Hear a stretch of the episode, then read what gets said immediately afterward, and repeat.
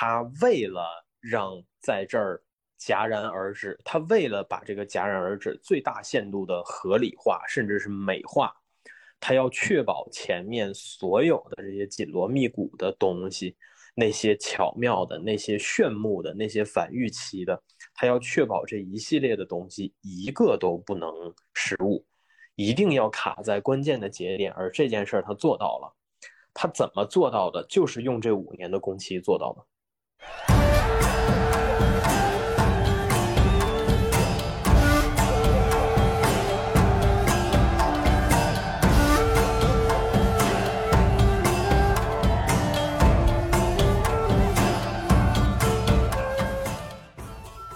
第一部出来之后，哈，我们说这个蜘蛛侠平行宇宙上映时间是二零一八年的十二月份，然后到今天其实真的是就是五年的时间嘛，呃，这个时间还是非常长的，呃，然后接下来呢，他的第二部电影是这个呃是 Across 嘛，纵横宇宙，第三部是 Beyond，刚才说的。呃，第三部的上映时间是二零二四年的三月份，也就是说，其实只要再等九个月就能看到下一部了。这其实是我们之前影史上很多三部曲。都是以这样的那个拍摄方式，就是出就是做出来的。然后一般来说，这种二跟三的，就是情节上可能是高度相关，甚至于第二部往往它的结尾会结在一个比较戛然而止的地方。就是就这个情况，其实在之前很多三部曲的作作品当中都出现过。那第二部跟第三部的情况，一般来说有一个专门的说法叫背靠背拍摄。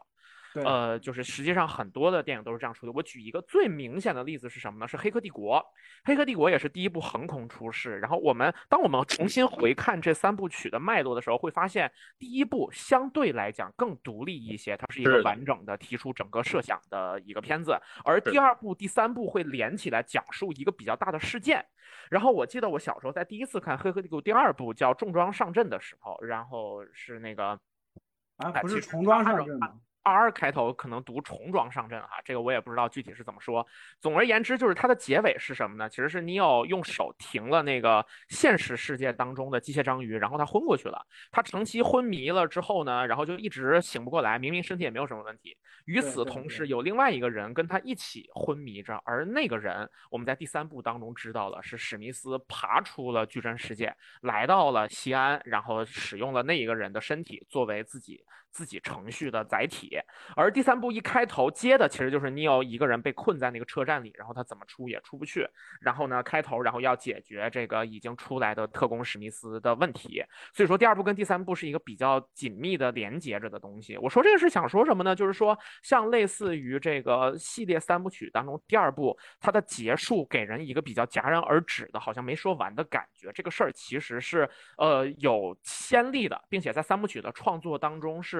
常见的。然后我们考虑到，就是这两部电影的上映时间只隔九个月，我们可以理解为它就是更相近的，就同一个序列当中的，就是讲讲同一个事儿的这么横跨两部作品。你也可以理解成，就像是《空洞骑士》那样，他们说我们想做个 DLC，结果做的内容实在太多了，然后发现只能再单独做一个游戏了，那就是呃《空洞骑士丝之歌》。虽然到今天仍然在搁着，但确实是有这么一个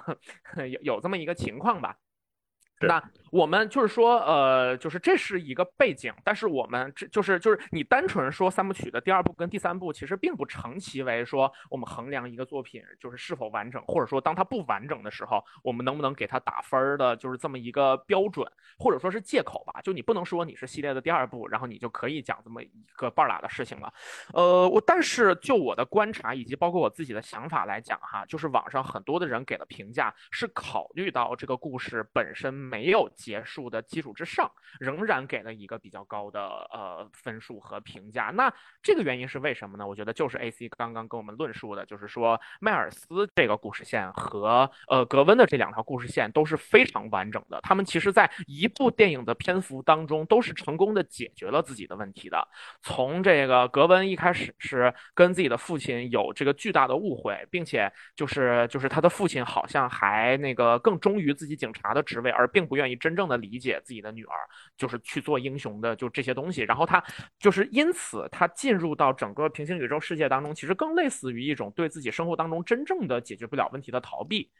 而迈尔斯斯的情况呢，也有比较类似的，就是他就是就是他所面对的困境，其实跟蜘蛛侠在就蜘蛛侠二这个电影，托比马奎尔的就是章鱼博士做反派那部电影是很近似的。就是说，呃，你自己在那个做既做蜘蛛侠又做彼得帕克，你就分身乏术，你没有办法同时过好两种生活。这一个主题也是所有的蜘蛛侠作品当中非常常见的这么一个情况，包括在那个我们很多人吐槽的。但是我我们很多人都很喜欢的这个《无家日》这个电影当中，呃，奇异博士也说了这样的台词，就证明说，其实蜘蛛侠们的编剧们都是懂这个内核的。呃，那个史传奇当时是说，说真正危险的并不是所有的外界这些事情，而是你同时想要过几种你自己其实根本 hold 不住的生活。就这一点一直以来也都是蜘蛛侠系列非常贯穿的这么一个主题吧。我们可以看到，在迈尔斯的这个故事当中，也很多时候是是是是是关关于这一点的。而在他最后怀着这个一腔孤勇去真的想要跟爸妈去谈这个事儿的时候，我们知道他其实已经在平行宇宙当中跟二零九九他们打交道，知道潜在可能发生的事情是什么呢？也就是说，在那一刻，他其实已经做好了失去一切的准备。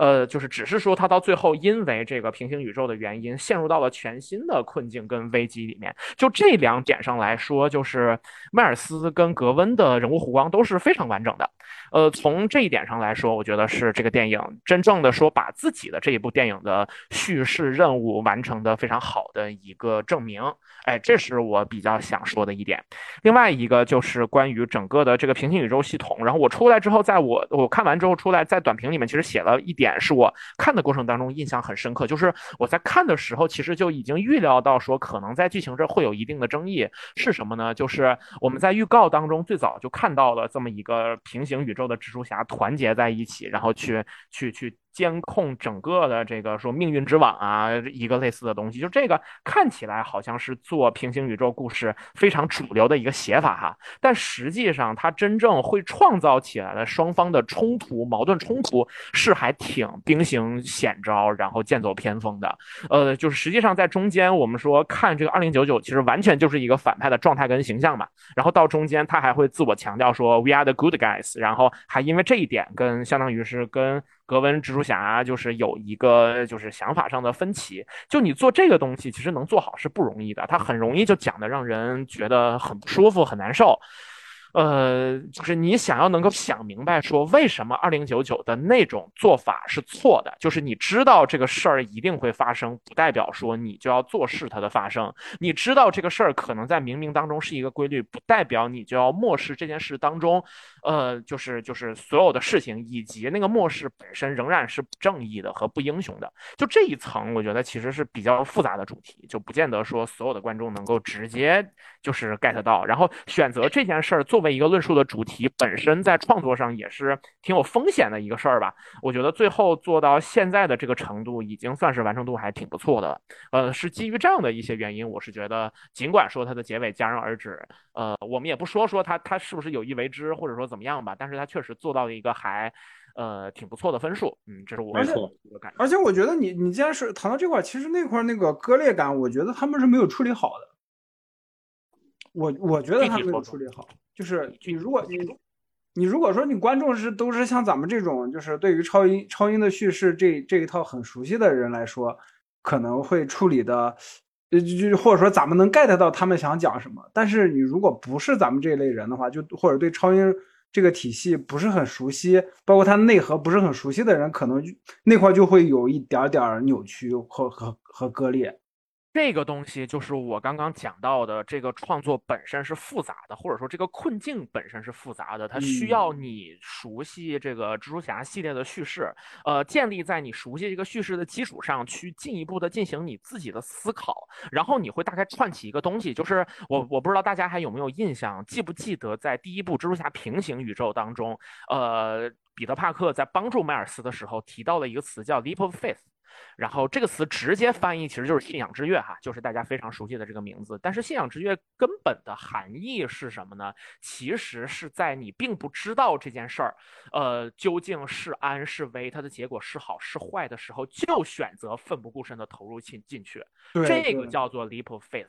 就是你你从这个楼上跳下来的时候，你并不知道自己这一次的蜘蛛能力能不能成功，但是有你一定要去做的事情，让你忘记自身的安危，让你相信自己就是能做到这些事情，这就叫 leap of faith。或者说，这这这这个就是超超级英雄这个母题它的意义。那没错，就就是超级英雄母题当中非常核心的一点，或者说一种美学吧，就是就是你自己在做这个时候，你心里也没数，但是那件事太过重要，所以你必须必须去干，对，对你必须要 have to，就是 have to，没错，大家顺着 leap face 的这一个思路，再去重新回想一下这一部当中最关键的情节，也就是迈尔斯选择不屈从于二零九九的想法，而去自己拯救自己的命运，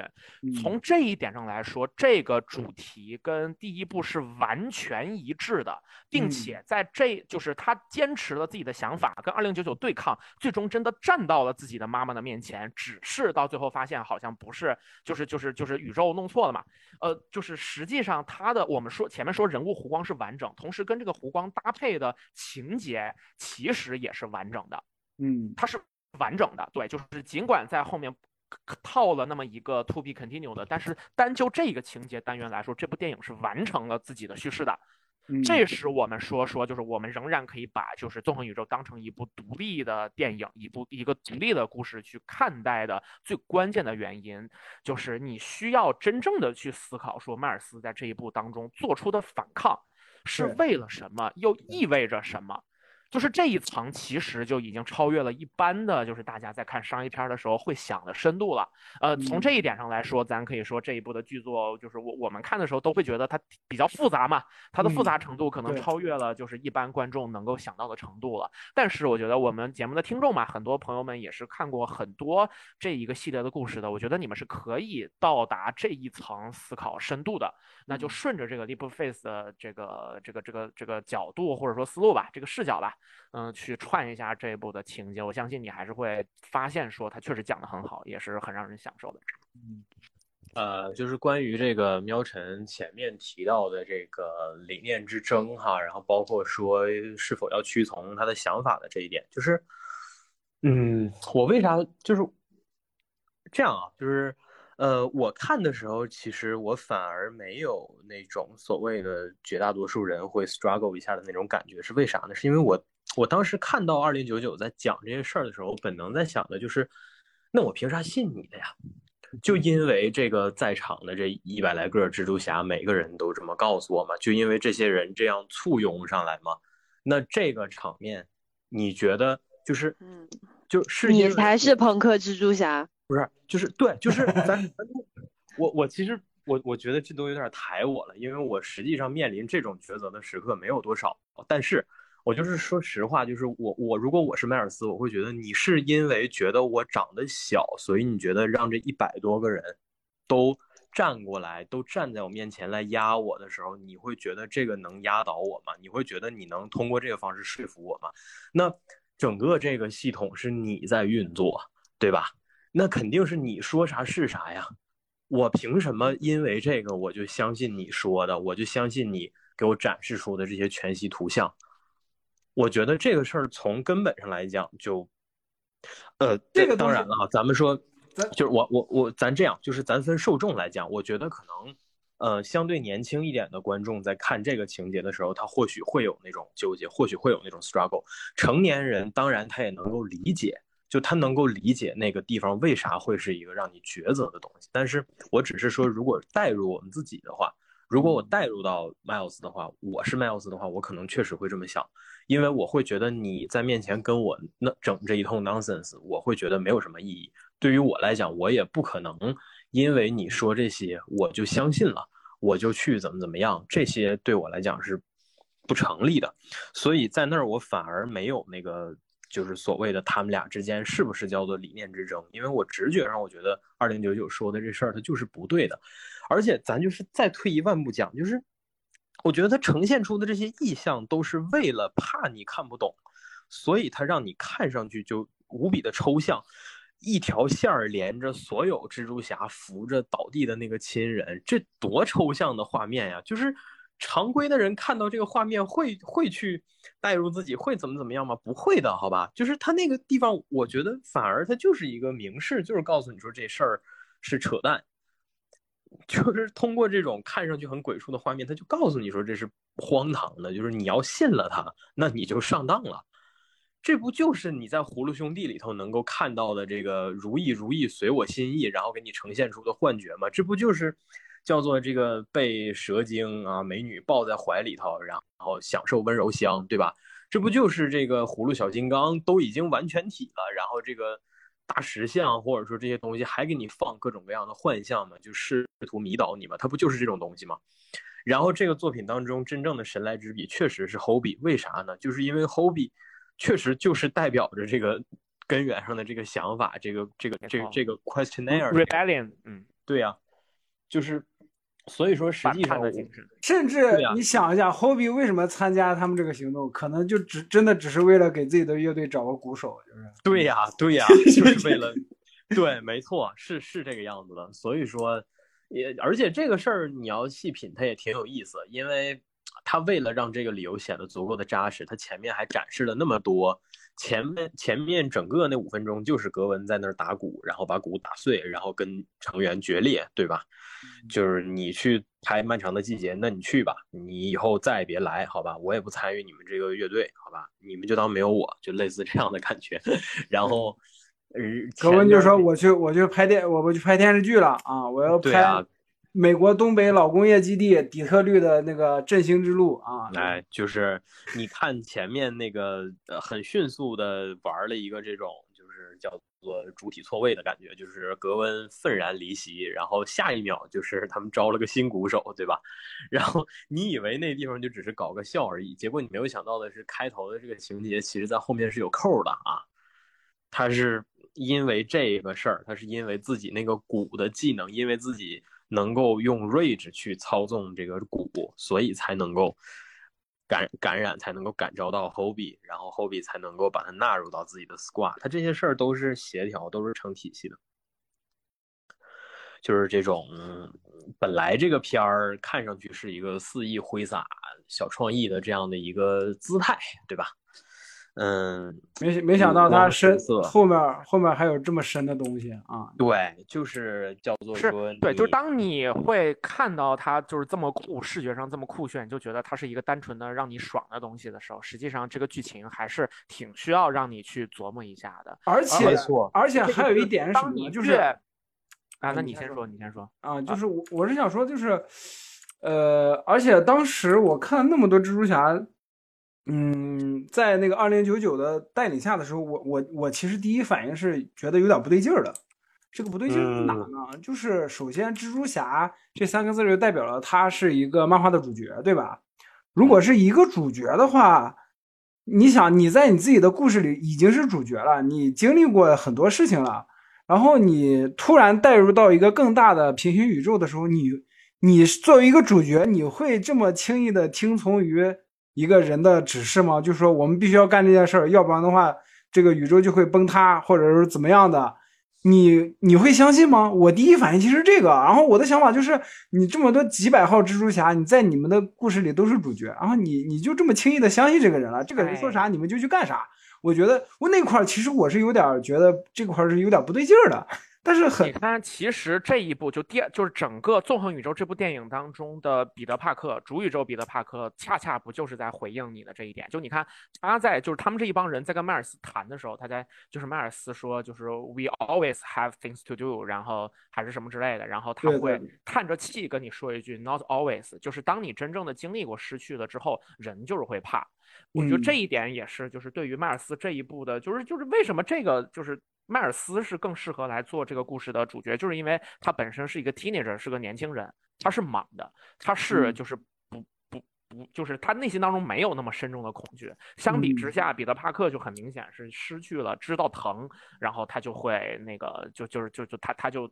他就会给出一个比较成年人的那么一种，就是思虑很多的一个状态。我觉得这个其实也是很多蜘蛛侠的粉丝就是在看电影的时候会会去进入到的，就是像你能够直接反应过来说二零九九那一套都是扯淡的人其实是少数，多数人就至少也是得反应一阵儿，因为你越熟悉这个蜘蛛侠故事，你就越知道说他的故事当中一定少不了的就是那个失去自己生命当中最重要的人的这么个情节嘛。就是你其实其实很多粉丝我觉得是会直接带入到二零九九那个位置的，就会觉得啊，当然我觉得这个这就这个肯定是包括我的，我在看那一段的时候我也是挺难受的，因为我知道说这个可能真的会有一些非常重大的影响，或者说一些会出一些问题之类的吧。对，但但是我第我第二个反应是啥？我第二个反应是，这他妈都是编剧写给你们的，你们你们想干嘛干嘛呀？就是你们是主角啊！那你这个就 你这就更卖塔了，你比他们还卖。你搁这打破第几堵墙？是，我就我我我脑子里面一直在想，你们几百个主角，你们在干嘛？就是，哎呀，哎呀，这这这这这也没办法，就是嗯。我觉得就是像就是像我刚刚说的吧，你你比方说像是对于那个呃。比方说，像是印度蜘蛛侠，当然他也有，他是这一部当中角色比较重要的这么个位置。你像他后来其实就没有完全的跟从二零九九的做法，或者说他至少没有完全的对那个迈尔斯呈现出敌对的状态吧。但其他人很多人或多或少可能都是经历过就这样的失去的。你包括一开始在这个第一部呃当中出现的这几个人，格温，然后彼得帕克，然后潘妮帕克，就是日本的那个小姑娘，他们是不是其实都站在二零九九那一边？对吧？对，我觉得就就是就这可能是一个比较明确的倾向，就是你失去了，你知道疼了，你自然做这些事儿的时候就会更老成持重一点。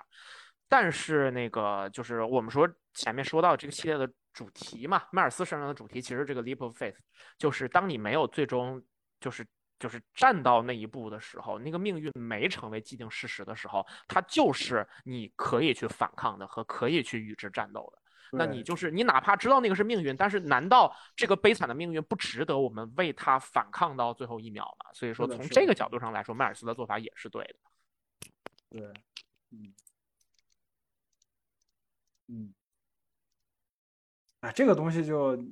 呃，一般观众也不 care。就是对，但是我觉得，就当我们聊到说这个片子的主题，因为你不可能就是，当然这片子特别酷，但是肯定不是说只有只有酷的东西嘛，对对，它还得是一个扎实的故事才行，这也是我们节目一直以来都坚持的态度。对，就是你一定得在故事上，在文本上有一个。扎扎实实的创作才行，而这一部就是格温的那些戏，就是当他重新回到属于他的那个整体基调是粉色的纽约，然后那个家里面收拾的乱七八糟，很明显就是一个独居男的房间。然后他的父亲眼睛当中已经失去了光了。他说：“呃，我们之前有这样的矛盾，但是我现在明白你对我更重要，所以说我要辞去警察的工作。”他说完这话之后，格温马上就明白了，然后下一刻他们俩就在一块拥抱了。就所有的这些东西都是。非常非常打动人的，就我们根本上会喜欢蜘蛛侠的故事嘛，就是其实还是他在那个特别酷的，就是就是外表之下也有这种特别扎实的感情内核。对我万万没想到他爸会出这么一张牌，然后格温也反应过来，哎，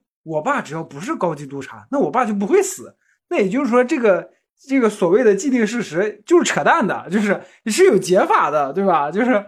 他也反应过来了，嗯。那对，就是这个是有，就就或者说不是说是有解法的吧，就是说那个所谓的命运，其实说不堪一击的时候是很不堪一击，就是命运看起来非常伟大、非常宏大，把所有人都笼罩进去，但在这个世界上真正的力量，就是就是爱爱彼此的人那个相互守望的力量面前，其实真的是就是没有那么重要。是的，是的，是的，哎呀。就是 这样的主题，就是有这样的表达，是非常厉害的艺术创作。是的，你看，就光这这光格温跟他爸的一场戏，就甩漫威现在这些电影。对，而且他还和整体的平行宇宙的情节结合的也特别好。当他想要重新加入战团的时候，然后又有后壁的那个设备。对，是的，是的。哎呀，这些扣都埋的，哎呀，太好了。呃，既然说到这儿了，我提两个哈，就是第一个是有关这个，还是说编剧完全的清楚大家在想的每一件事儿。呃，刚才喵晨提到潘尼帕克，我还想说哈，就是因为上一代里头比较重点塑造的那几个伙伴，一个暗暗影蜘蛛侠他没有出现，然后一个 Spider Ham 就是那个蜘蛛侠他也没有出现。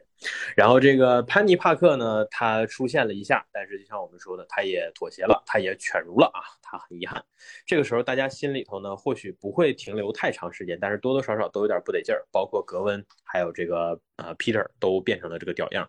你就在想，你说这帮人他妈的今后就这样了吗？是被这个故事牺牲掉了吗？不会吧？结果。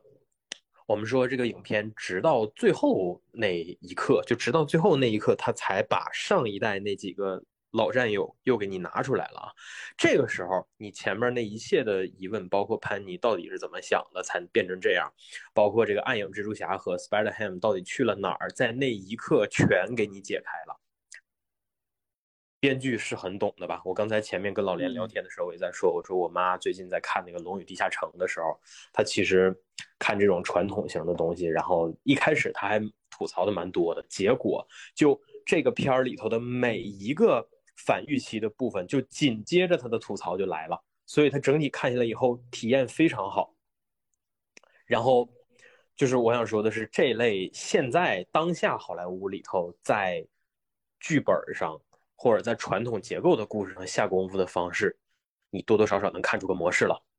那个密度，然后那个方式都在这儿了。这是我想说的第一个。第二个就是，同样是这种面临重要抉择的情况下，然后无所无能为力，面临着可能无能为力的事情，或者说是面临着需要自己去改变时间或者空间，才能够改变格局的事情，然后。格温和迈尔斯面对着同样的情况，都能够叫做 figuring out 出一些东西，都能够想出非常合适的方式，不管是说客观上能够解决问题的方式，还是客观上自己应该有的坚持，他都能想得出来。然后在这样类似的时空困境，或者说类似可能营造悖论的环境当中发生这样的事情。有这样的成果，这是不是在打那个三重同框的脸？我们都且不说他在影片里头明晃晃的吐槽过 Doctor Strange 和那个小书呆子，就是你就看他做这个故事这个结构跟那个对比，他是不是在明晃晃的，就是大耳瓜子抽那部电影的脸？确实。所以说，索尼对蜘蛛侠这个 IP 的态度，这也是我前面想说没说完的东西啊。就是索尼跟蜘蛛侠拉拉扯扯二十多年了，马上就三十年了。如果说你从他有第一部影视作品开始算的话，就是这三十年是不是也挺像所谓的恩恩怨怨，然后纵横交织的老两口，是吧？就是说，尤其是这部影片当中那些暗戳戳的。笑料啊也好啊，包括一些彩蛋呀，包括一些吐槽，就像极了在就尤其我刚才说的这个地方，是不是就很像这个老两口在各自的社交圈里头，然后搁那儿阴阳对方的那个感觉，有没有点那个意思，对吧？然后包括这个中间客观上商业运作上的一些分分合合，然后以及现在二半吊子状态，就是吊儿郎当的。哎，我说真的，就是这个毒液宇宙里边那老板娘出现在这个戏里头的时候，我觉得那个老板娘实际上就是索尼本人，或者索尼本尼，他就往那儿一杵，一副非常淡定的样子，就看着眼前这一系列的花活，就是 就是 What are you gonna do 啊？就类似这样的感觉，对吧？你说这些年，你说这些年，就是咱就这么说啊，就是 MCU 和索尼真的是各打五十大板。如果你刨去这个平行宇宙这样的项目，MCU 做出那么多部东西了，我们也不能说它就是多垃圾，但是至少是它做到如今，它已经把蜘蛛侠，至少是真人式蜘蛛侠的价值给透支的差不多了。当时我们还在说说，好像确实是超英片里头，它也已经算是头筹，但是 我们现在来看这个片儿。它可是已经超过了那些 classical 的东西，对吧？比如什么《黑暗骑士》三部曲这种，本来是在豆瓣上雷打不动的高分佳作，现在都要比这个略低一筹了。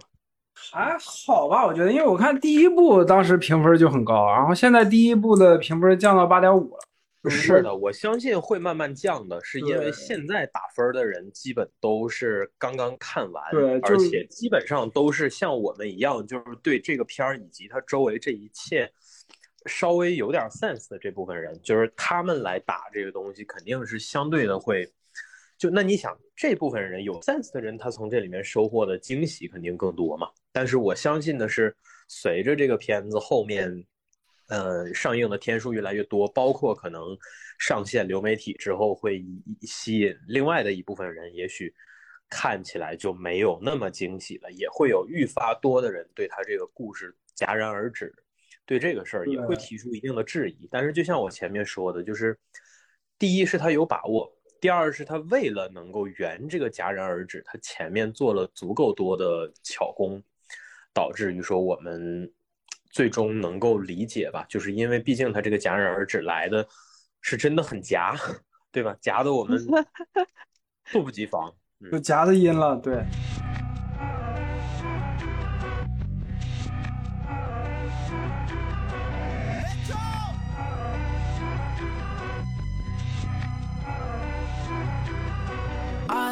just came to my senses.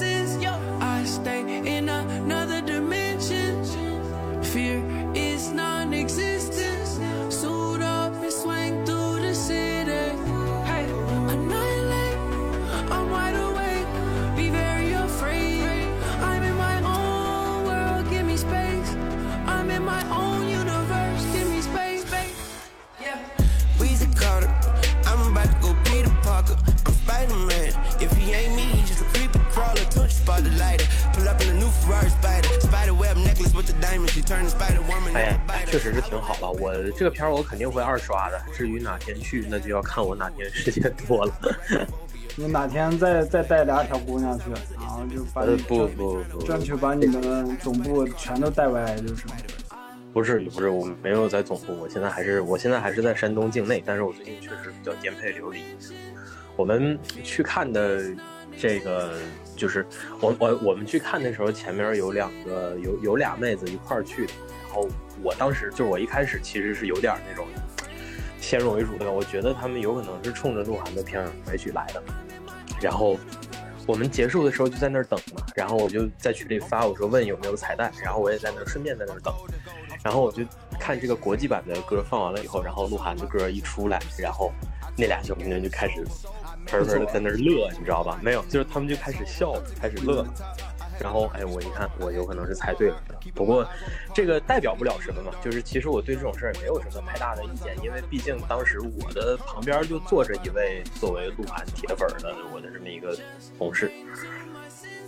所以就是我。其实你别说啊，我觉得国内就是喜欢搞这套，就是引进一些海外电影，然后搞一个国内艺人，然后给他做一首所谓的推广曲这种东西。其实你换一个角度来讲，它未尝不是一种好事儿。它等于是，特别是这个所谓的推广大使和这个电影本身的调性相去越是远，其实这个事儿越好，因为它等于就是把。这个电影本身没有预期的观众群体给拽到电影院来了，没错。对于是，对吧？对于这种你本就是向本身非受众群体进行传播这件事情，其实是有益的。确实，确实，对，就跟而且考虑到说。动画片儿这个本身的载体，其实就已经可能会劝退一部分人了。就是最近这几天，我们或多或少都听到身边有人就碰到那种，就确实有一部分观众是听了动画片儿就说不，我我不想去影院看，就是他他他受就是就是抗拒，不管是抗拒动画片儿这个类型，还是说抗拒被动画片儿掏一份电影票钱吧，就这种想法还是在很多人心里面是存在的。嗯，这也是一个客观上的桎梏。那我我前面我看的时候，刚好就是我前面坐了一家人，一家四口，啊，很明显那个妈妈跟爸爸是对漫威是特别了解的，然后他两个小孩，而且他们也很尊重那种观影礼仪，他小孩站起来或者怎么的时候，他都会，那因为那小孩刚好坐我前面，嗯，他就会提醒一下自己家孩子，包括他孩子想玩气球的时候，他就把他孩子挪到我旁边去，就不打扰。不打扰我，就是。哎，我我们运气也蛮好的，就我们那场最前排有一个爸爸领个孩子，然后那个刚开始那小孩还挺闹的，在那儿就是跑上跑下的在那坐前面，我们还以为他后面会跳，但是也没有，就开场之后都蛮安静的，嗯，还还不错，还不错。对，就是就是客观来说，漫威是给国内养了一批就是素质比较高的影迷的，是是有的，是有这个嗯因素在的。嗯，只要包括那个包括那个那个店长，那个店长出来的时候，我都没认出来，人家妈妈就是嘟囔了一句：“哎，这是毒液的。”就是 啊，啊啊对对对，是是是，嗯那个那个刚开始我都没大反应过来，因为我对毒液系列印象就不好，所以我基本上这两部片子我就看过一遍，嗯对我就看了一遍。而且我觉得，哎呀，就是这真是我们做一期超英难得，就不妨就说，真的是我觉得最近这几年有些影片，就是我完完全全提不起任何欲望去看第二遍，甚至连它的 clip 就是剪辑片段，我都没有那么大的意愿去看的片儿嗯。比如说毒液系列，比如说蚁人，蚁人二和三，我至今为止没有完整的看第二遍。就是我，我其实还蛮喜欢那个乔纳森·梅杰斯，我觉得他演康很合适，因为他演技首先好，而且他身材好，他是目前为止漫威身材最好的演员之一。但是，就他都不足以让我再去翻《蚁人》再去看一遍，我觉得真的没有必要。他也有就是 American Us 嘛，就是嗯，对，反正就是哦，对，不是 us 他不是 US，他是 American Body，American Lips 嘴唇，啊，哎对对 对操，他确实是。哦，对，以防大家不知道，就是乔纳森·梅杰斯老师的律师团队已经帮他把问题 settle 了，但是这个事儿对他口碑上的影响肯定不小嘛，就是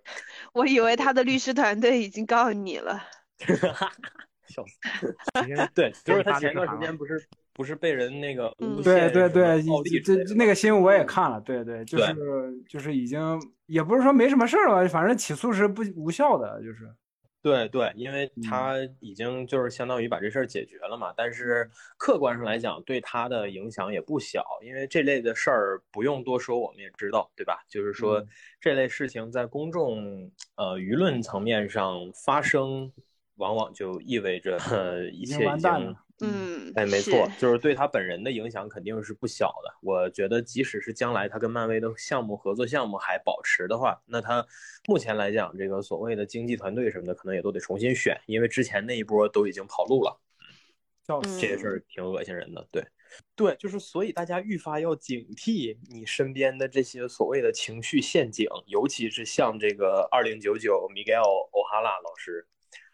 你瞅瞅他那张大黄脸，对吧？你瞅瞅他那张憋的跟个紫茄子一样的大黄脸，我看着他那张彪子同款的脸的时候，我我就在想，我说你你现在在我面前说什么不重要，对你你我不信你是好人，就是 然后不是说他不是好人，我觉得其实说到二零九九这个角色，还是稍微有得聊一点儿的。他其实很像是那个就是闪点之后的那个闪电侠，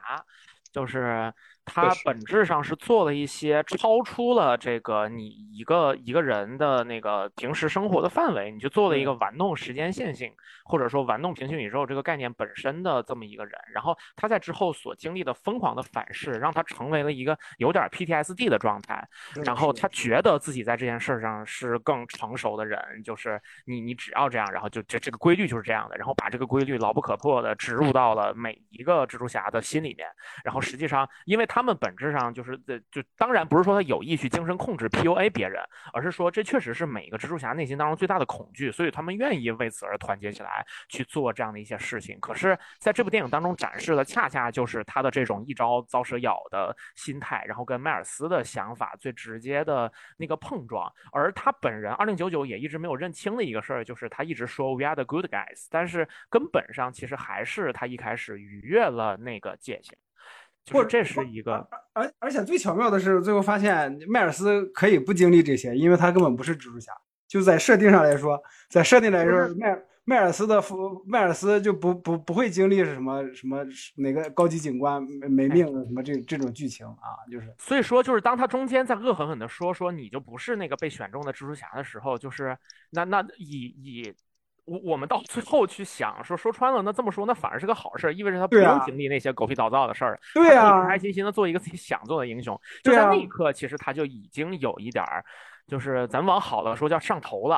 啊，嗯。往不好的说，其实就有一点控制欲已经完全的超过了自己作为一个蜘蛛侠、作为一个英雄的，就是那个部分了。对啊，就因为那会儿你冷静想一下，你蜘蛛侠会经历这些，但你既然说了迈尔斯不是蜘蛛侠，那说明迈尔斯不会经历这些，那你那么激动干啥呢？是吧？不过就是在我我们能够看到中文互联网的环境当中，三体粉丝这么多，是吧？我觉得很多人可能还是会很喜欢站到二零九九的那一面，摆出一副臭面孔，说你看你不听我的，你就他妈等着完蛋去吧你，就是。就是我觉得这么想的人，就是就是在观看电影的途中吧，我觉得可能很多人的认同可能你你意思就是你意思就是二零九九是三体人是吗？就是是三体粉丝是吗？对他肯定喜欢刘慈欣，我靠，他肯定。二零九九，你看他那他那样，就是二零九九给我一个比较启大的启示是啥呢？就是这两年我们看到的很多形象都在告诉我们一件事，就是情绪化过度情绪化是要不得的。那虽然二零九九在做的事情是一个类似于挑大梁、扛大旗、拉大锯这样的事情，但是你看他啊，就是你看他整个影片从头到尾，就是咱且不说绷就是他在做最关键的决定，跟迈尔斯对抗的那个状态之下，他其实没有他标榜的那么理智。没错，是的，是的，是的。然后包括他日常的状态，说实话，就是你在很多。地方包括后面他调度这些人的时候，你也能感觉到说，他并没有那么强悍，就是他的这种指挥啊、调度的这个这个 劲儿可能也没有那么灵活，甚至于他并没有他想象的那么能够掌控全局。所以说，实际上就是你看这类情绪化的反派，我们这两年看的还少嘛。至高进化刚刚结束的银河护卫队，嗯，至高进化的心态，但凡。比他现在能再好上百分之二十，我觉得银河护卫队这帮人可能都逃不出他的升天了，真的。然后再往前的话，我们如果追溯一些比较冷门的啊，就是说不仅仅是情绪化，还有控制欲。呃，这个我们说，我我看过做的比较妙的，其实是一个啥呢？是一个这个卢克凯奇里面的这个 Mariah Dillon，就是黑色玛利亚。黑色玛利亚在第一季的时候，因为情绪上头失控，把他弟弟，啊，这个水蝮蛇干掉了啊。然后，呃，他呢接替着水蝮蛇，成为了这个 Harlem Paradise 的老大，然后同时也成为了整个哈莱姆最大的黑帮老大。这件事的起源是失控，是源于他的情绪失控，但是也冥冥之中。让他突破了自己之前所维系的那个，你可以说是底线也好，或者说是一个界限吧，就是让他，呃，逾越了过去，让他变达到了一个新的层次。但是他在第二季当中，同样是因为这种失控，同样是因为这种过度的执念，包括我们说的这种强控制欲，最终也反噬到了他身上。怎么反噬的呢？他被自己的女儿最后干掉了。那段。我觉得就是这，反正现在应该也只有喵晨看了啊。那段你应该印象还是蛮深刻的，就是其实那就是最典型的一个控制欲反噬自己的经历嘛，对吧？因为说实话，他都已经进监狱了，以他之前所做的这些恶贯满盈的这些东西，哪怕你就让他落在锒铛入狱的那个节点，我觉得也 OK。但是他为了同时突出 Maria 的报应，然后也同时让她女儿那个角色完整。最后他安排了一场女儿去探监，然后利用涂在嘴上的口红把她亲死了的这个戏，安排了一场让人印象非常深刻的戏。呃，其实玛利亚这个角色好就好在你看不出来她到底是，就是你看不出来她哪时哪刻情绪是在弦儿上的，在控制上的。嗯，他爬上这个老大的位置的这件事儿充满了偶然性，但是你，呃，回头来看的话呢，你又没有办法百分之百的说服自己说他那就是一时上头，因为那件事儿似乎或早或晚的都会到来，只是这个时机会在早或者是晚到来。呃，做出同样特质的反派还有谁呢？还有金并，但是金并跟玛利亚之间有一个区别，就是首先金并是个男性，他在。这个环境当中呢，可能没有玛利亚那种所谓的来自原生处境当中的很多的压迫，这个让金并的形式能够变得，就是它的自主性可能会更高。呃，但是我们说这个夜魔侠当中其实展示出的，尤其是第一季当中啊，第一季当中金并情绪化的部分也不少。呃，但是它用来营造这种就是呃是就就是他用来营造这种复杂感的点在哪儿呢？就在于他很多情绪化的行为，最终导向的结果也都在他的运运筹之内，所以说你就很难判断他到底是不是一时上头呢？你说他不是，但是他演的太真了吧？他如果是装的，那他得装的有多好啊？但是你要是说他是。上头了，那这些事儿最终对吧？他把俄罗斯帮派清掉了之后，然后这一切就顺理成章的开始洗牌。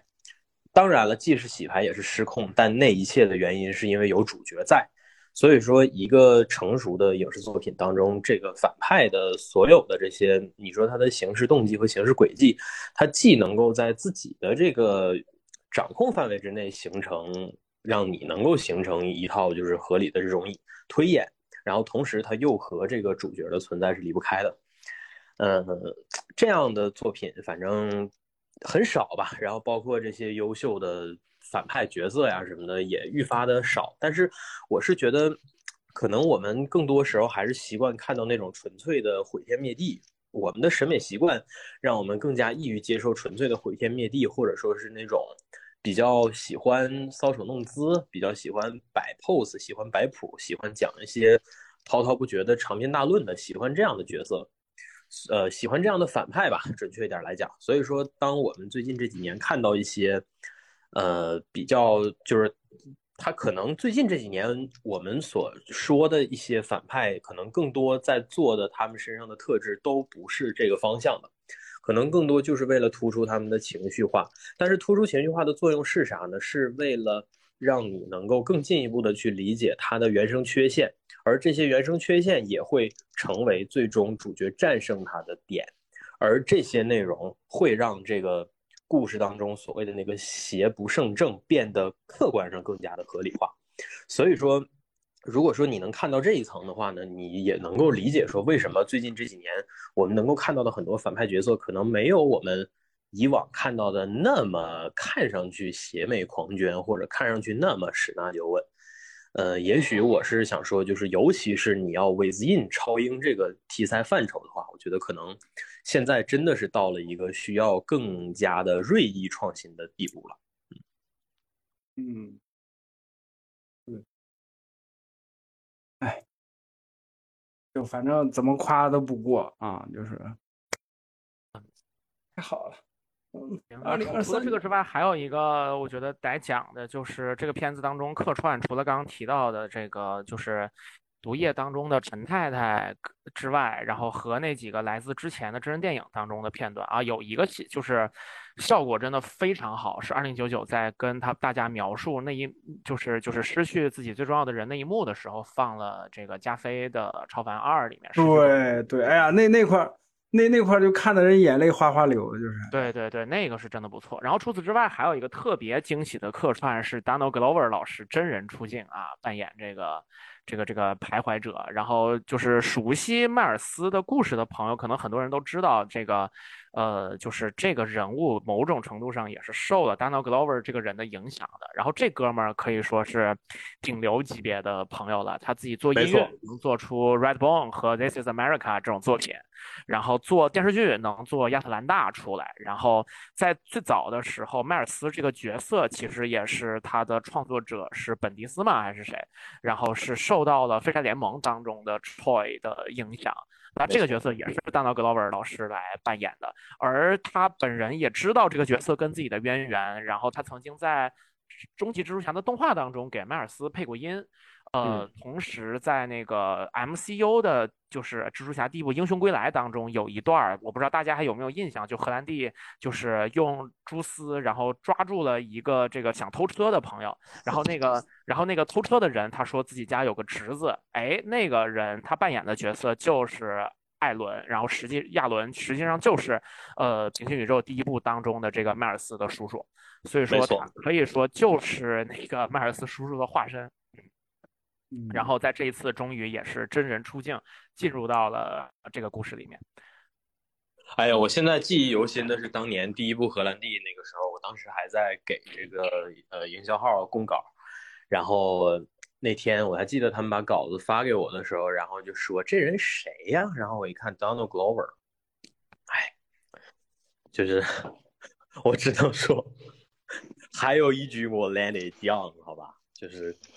因为你会发现说，Donald Glover 他的这些东西，我也那当时就是当时当刻我也没办法，就是很溜的去概括起来说他怎么怎么样，就我只能说他是一个叫做怎么讲影视歌三期的这么一个才子吧。啊，就是一个多项发展的一个一个非常全才的这么一个人，嗯，对。然后他客串，他做歌的时候用的名字叫 Childish Gambino，就是当大家直接去搜那个 This Is America 的时候，可能看到是另外一个名字，但是同是的，没错。因为这个 MV 拍的也非常的 iconic 吧，就是这个 MV 非常的魔性，尤其是如果你把它跟这个恋爱循环搭在一起的话啊，会形成非常奇妙的效果。对，就是你可以想象那个小美少女搁那跳跳，结果那个啊，那个 Gambino 啪掏出枪把她毙了，那个然后就直接转到那个，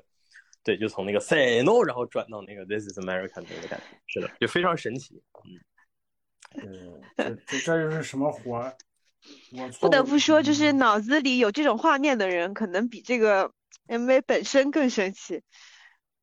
确实，嗯，这都是啥？This is America 的那个就是那个 MV，你肯定看过吧？他还真，我估计他还真不一定看过。啊，不，他可能看过，但是他不知道。回头给你找一下吧。对，我们等会儿给你找一下。嗯。找啥？这都是啥？这都是啥？然后这个对，就这片儿里头哦，对，那个三个蜘蛛侠互相指的那一幕，这次也玩了一个非常巨大的幅度还原，是吧？我在我在预告里头看到了，哎，是无数个蜘蛛侠互相指，是。对对对，没错，就是那个感觉。我当时看到预告片那一幕的时候，第一反应就是哇，梗图界又有新的素材了。嗯，是的，是的。然后出现他们是怎么第一反应就三三三三个三个组成一组，然后就开始互相指？我操！就是 所以才都是蜘蛛侠嘛，跟这个事儿也神奇的对应上。而且你看三个三个指，然后他们最终形成了一个网，这个又跟网的概念、跟蛛网的概念又对应上。嗯，就是这些东西都很有，就你不管你从哪个层面上去品，就是你从设计的层面上去品，从逻辑层面上品都好看，就是都都很好玩儿。对，就是他们他们涉及到那个蛛网那个概念的时候，我以为他们会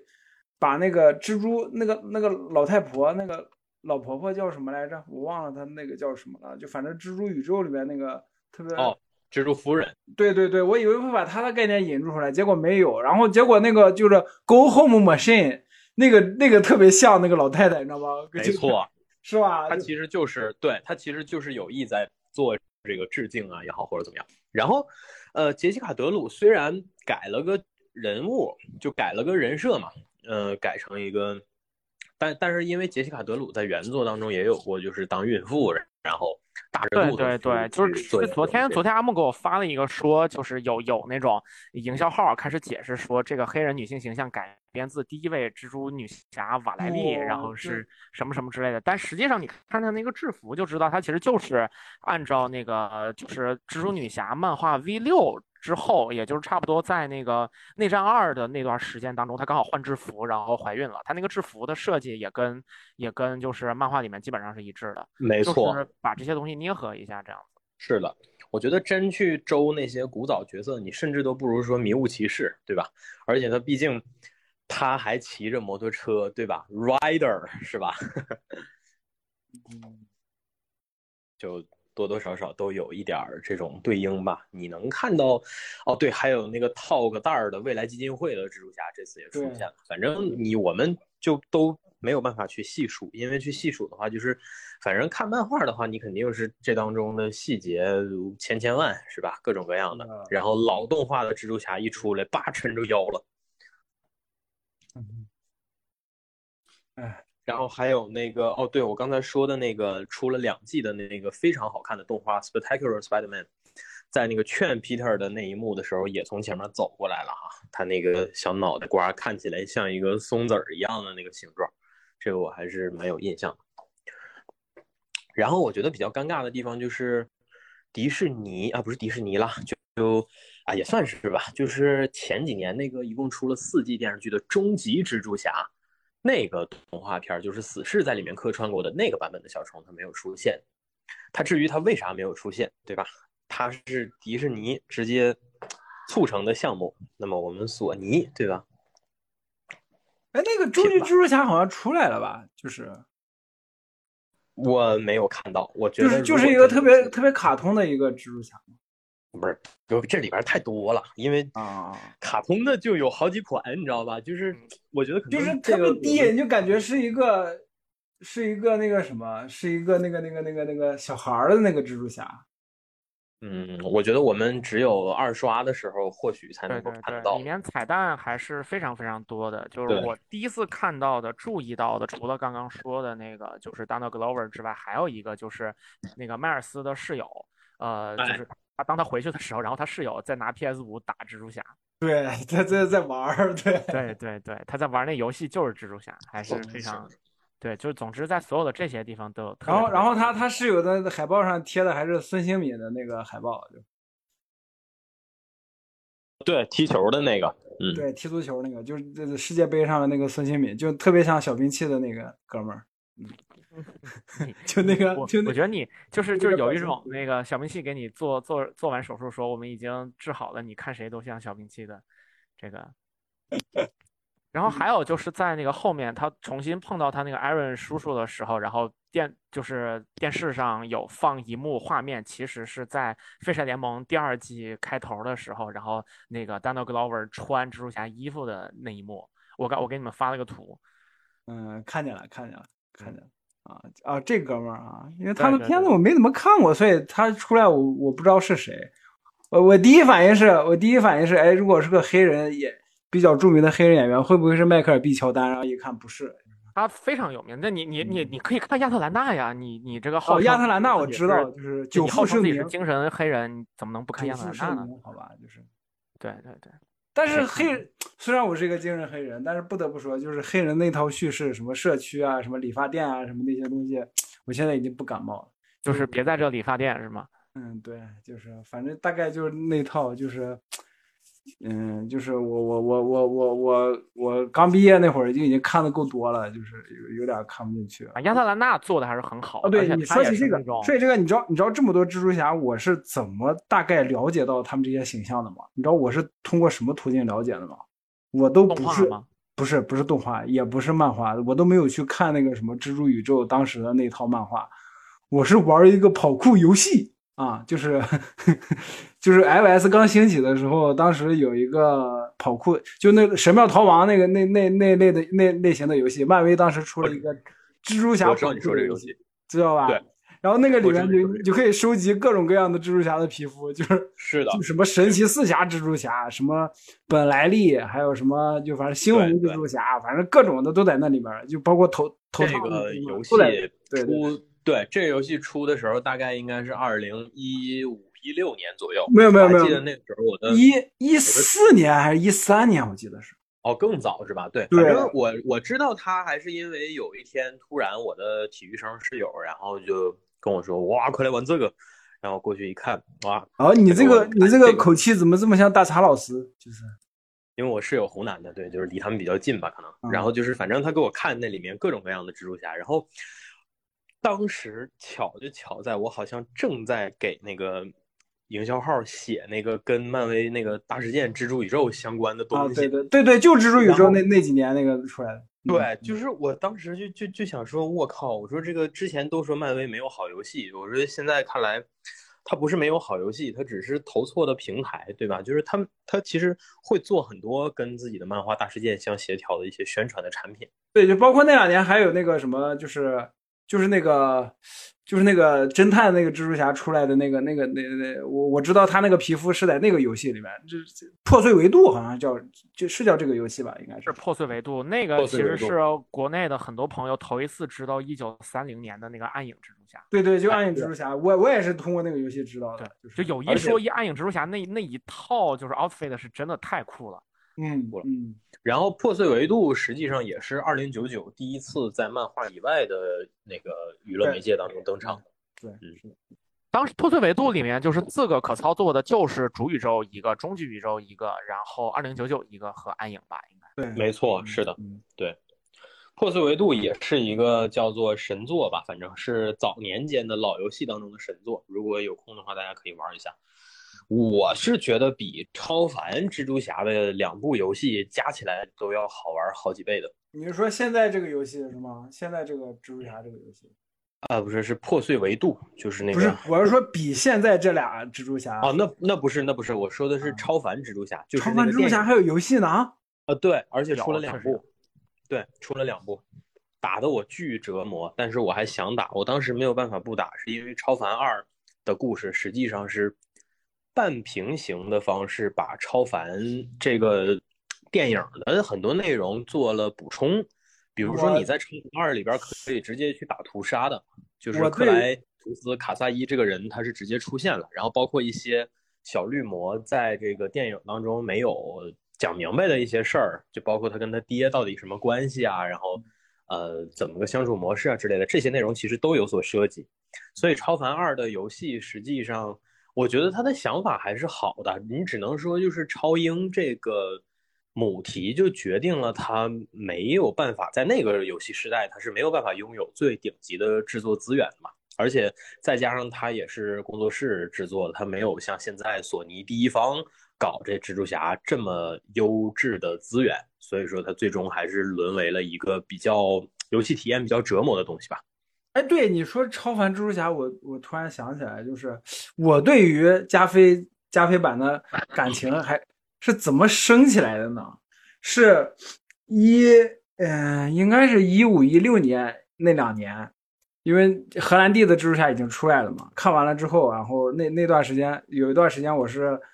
呃，把以前的那些经典的东西再挖出来重新看，然后我看了超凡之后，我说，超凡怎么这么好？就是是因为荷兰弟拍的太烂了吗？就是超凡怎么这么好？就是 反向的。对，你这我当年看都没这种感觉，你知道吗？就真的是荷兰弟的出来了之后，我重新看，我说超凡怎么好出天了？就。哎呀，这个看出来了，就是这个环境当中，现在所有的人都可以尽情的凌辱荷兰弟版的小虫，只有我会为他说话。前两天，那个我们的好朋友阿杰同学在群里头看群主看完了点映，在群里问了群主一个问题，他说这部他一看群主说有理念之争，他说觉得这一部里头一定有一方是傻逼，于是他他问群主，他说这个呃迈尔斯和格兰蒂谁更傻逼？我看到了，我想都没有想，我直接回了他一条，我说荷兰弟，你把阿杰的号下了吧。我说这个 还是要靠自己的努力啊，想让别人认可要靠自己的努力。我说你搁这儿跟人家二次元纸片人比大小，实在是有点太掉价了，真的。哎，我以为就是这个环境里所有人都在想荷兰弟硬不硬，只有我关心他到底软没软。我以为你要，我以为你要说你你你最傻逼。哎呀，我的天哪！笑死。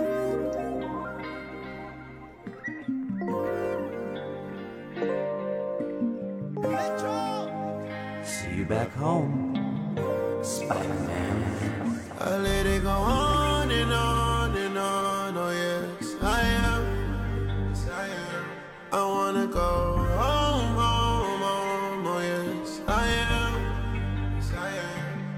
Don't take it personal.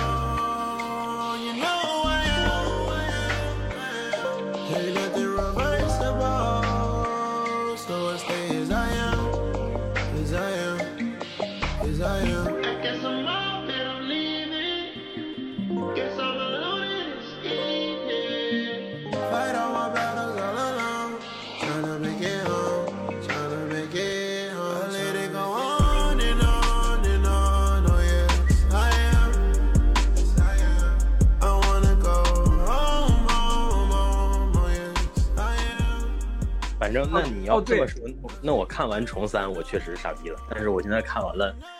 这个纵横宇宙以后，我我觉得我还有救。对我，我必须要说一句啊，因为咱们这期本来说说有有钱拿嘛，既然没有钱拿了，我们要本着我们的态度啊，就反抗一切，反抗反抗资本。既然他们不给咱们钱。咱们就要骂他，对吧？这什么垃圾？时候才骂是吧？给钱就不骂了。对，这什么垃圾片子啊？什么什么鸡巴动画？谁他妈看动画？大人不看动画啊啊！傻逼傻逼片子，嗯，反抗，这是资本主义。现在已经开始没有活硬整了，咱们要不先先先就这样吧，对，先结个尾。没错，可以先结个尾。回头我觉得后面这一段可能也有点散，回头等到正式剪节目的时候可以删一删，就是尽量把那个关于这个片子本身的部分多保留的。没事，这这这我觉得都可以保留，发散嘛，就是发散聊一聊蜘蛛侠、小虫对于我们的。哦，对，有个事儿我忘说了，操，就是你赶紧说。你刚才在说那个，就是他身份的时候，包括奇异博士给荷兰弟版蜘蛛侠说那个事儿的时候，我就想起来，当时我就是应该是在知乎写的第一个爆款的回答，写的就是那个问题，问的就是为什么超级英雄要有双重身份。嗯，就是你看，就哎呀，这当怎么联系到嗯小黑虫来着？我都想不起来了。就反正就是你看小黑虫现在的。困境就是在这部片子里面的困境，就是怎么平衡自己蜘蛛侠的身份跟，呃，怎么做呃自己爸妈的好孩子嘛，嗯，然后，呃，这部分其实就涉及到了，就我刚刚想说的那个超级英雄，他这个母题，他就是你你你做了牺牲，你做了英雄，你就会失必然就会失去一些什么东西，你就就要做取舍，嗯，但是这个东西。咱们刚才已经聊的已经够深了，我就想起这个事儿，嗯，然后当时我你这个你这个话题可能我有不同的看法。等一下，你先让我说，你先让我说。哦，好。因为因为因为我当时写那个回答，我举的例子就是为什么要有双重身份，就是因为你这个双重身份你不能暴露，你一暴露的话，你带来的后果就是你最关心的人就会被就会被这些超级坏蛋盯上。我举的例子就是终极蜘蛛侠的时候，彼得帕克直接直接就挂掉了，然后。在那之后接的就是马上就是莫拉莱斯这个人物人物在终极蜘蛛侠里面的登场嘛，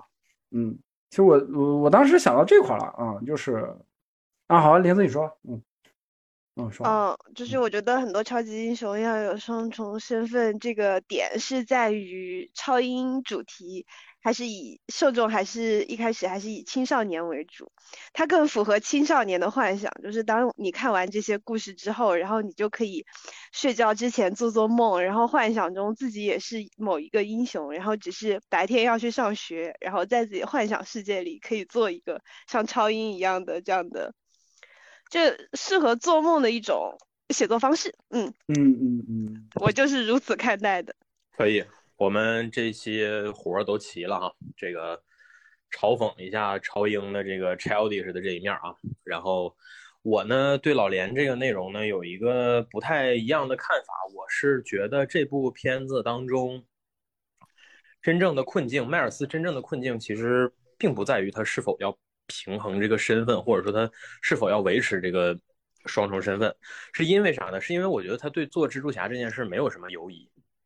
他在这一点上从来没有过动摇，他唯一的困境就是怎么把这件事儿跟爸妈交代好。对对，或者说实际上就是爸妈的这个，就是爸妈可能形成的感受会让他有 guilty 的这个感觉，这个 guilty 这个负罪感是他过不去的坎儿。但是这个片儿牛逼在哪儿呢？在于没有把这件事儿留给他自己，就像。这个我们说，当年看蜘蛛侠那么多部作品，Peter Parker 从来就没有走出过这个困境。但是迈尔斯不一样，因为这部电影前半段就已经把这件事做了解了。解在哪儿？就解在迈尔斯妈妈的那番话。他妈妈说的那一段话，也许你会觉得那一段跟前面紧锣密鼓的节奏突然慢下来了，但是那是主题交代，那是。那是他想做的很关键的一个表达。他妈妈说的整个的那一段话，就是说，这个不论你到哪儿去，不论你如何，你要答应我。至于具体你能不能做得到这些，其实已经不在他的可控的范围内了。但是这部电影是这么多母题，就是我们说超英。这类内容哈，就是讲这个身份也好，或者说怎样的也好，就是，呃，首先有正常的父母环境的超英就少，然后在有的这部分内容当中呢，也很少有能够把这个困境或者说把这个议题最终放到两边，让两边共同去面对，而且是由那个被隐瞒的那一方率先给到一个答案，给到一个解的这个部分。我现在在说的东西，甚至都已经不是那种所谓的什么 parents gotta let it go，不是这样的东西了，已经不是这个，呃，叫做什么给这个长辈看的啊一些什么什么，已经不是那个方面的。就是我哪怕就把它放在超英这个母题里头来讲的话，它提供的是一个非常。非常创新的一个写法吧，然后而且你考虑到说，就像我我前面那段喵晨说想要挪到这儿来的那一段是一样的啊，呃，当然了，如果你要把那一段挪到这儿来，那这句你就得剪了啊。怎么样？我创造了一个悖论啊，就是 你会发现说这个，呃，它实际上这么关键的主题表达，它是在整个影片的前三十分钟就完成了，对吧？呃，那换言之，其实迈尔斯的。困境没有格温拖延的那么长，他从开始从二零九九的总部往回跑的这个过程当中，其实就已经虽然说他还是面对着危机，但那个危机跟这些是不同性质的了嘛。他只需要做的就是回到家里来，把自己的这个事儿倾泻而出，向自己的爸妈敞开心扉。他只剩这一件事儿需要去做了。在这个维度里头来讲，所以这个片儿挺非主流的，就是说他没有中规中矩的把一个角色的个人身份认同或者说怎样的，没有把这些困境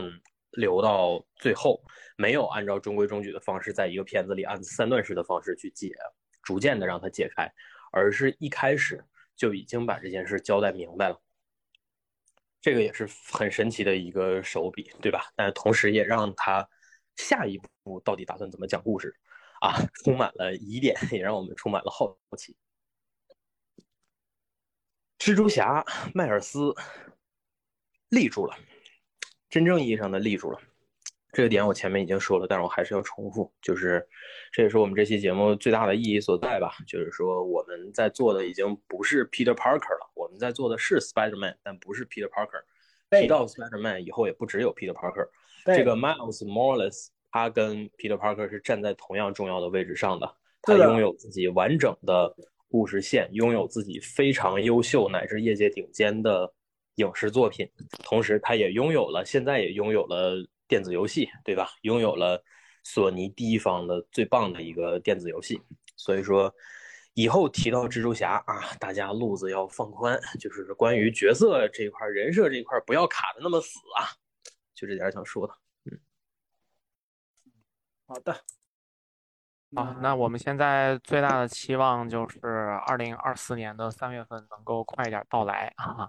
没错，很快的，你放心吧，一眨眼就过去了，真的。是的，是的，然后希望就是尽快看到下一步，然后能够迎，就是我们迎来这么一个迈尔斯的三部曲，属于他的，也属于我们的完美的一个终结。然后另外就是希望玲子老师身体快快好起来。然后回头去看一下，你看完了之后，你要自己再有什么想说，我觉得也可以，就是录一段，然后就是补在后头。嗯，好嘞。嗯嗯嗯，行，那我们这期就暂时到这儿了。然后喜欢我们的听众，不要忘记在各个频道支持我们哈。我们下期再见，拜拜，拜拜，拜拜。